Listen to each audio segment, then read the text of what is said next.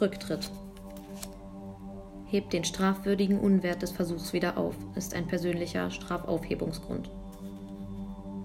Fehlschlag.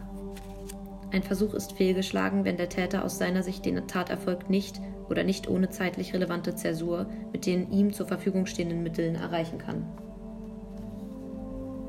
Zäsur. Einschnitt, Unterbrechung, Vorsatz komplett aufgeben, neuer Vorsatz gefasst, nicht bloß Objekt des Vorsatzes gewechselt. Unbeendeter Versuch. Ein Versuch ist unbeendet, wenn der Täter aus seiner Sicht noch nicht alles getan hat, damit der Taterfolg eintreten kann. Beendeter Versuch. Ein Versuch ist beendet, wenn der Täter aus seiner Sicht bereits alles Erforderliche getan hat, damit der Taterfolg eintreten kann. Vermeintlich vollendbarer Versuch.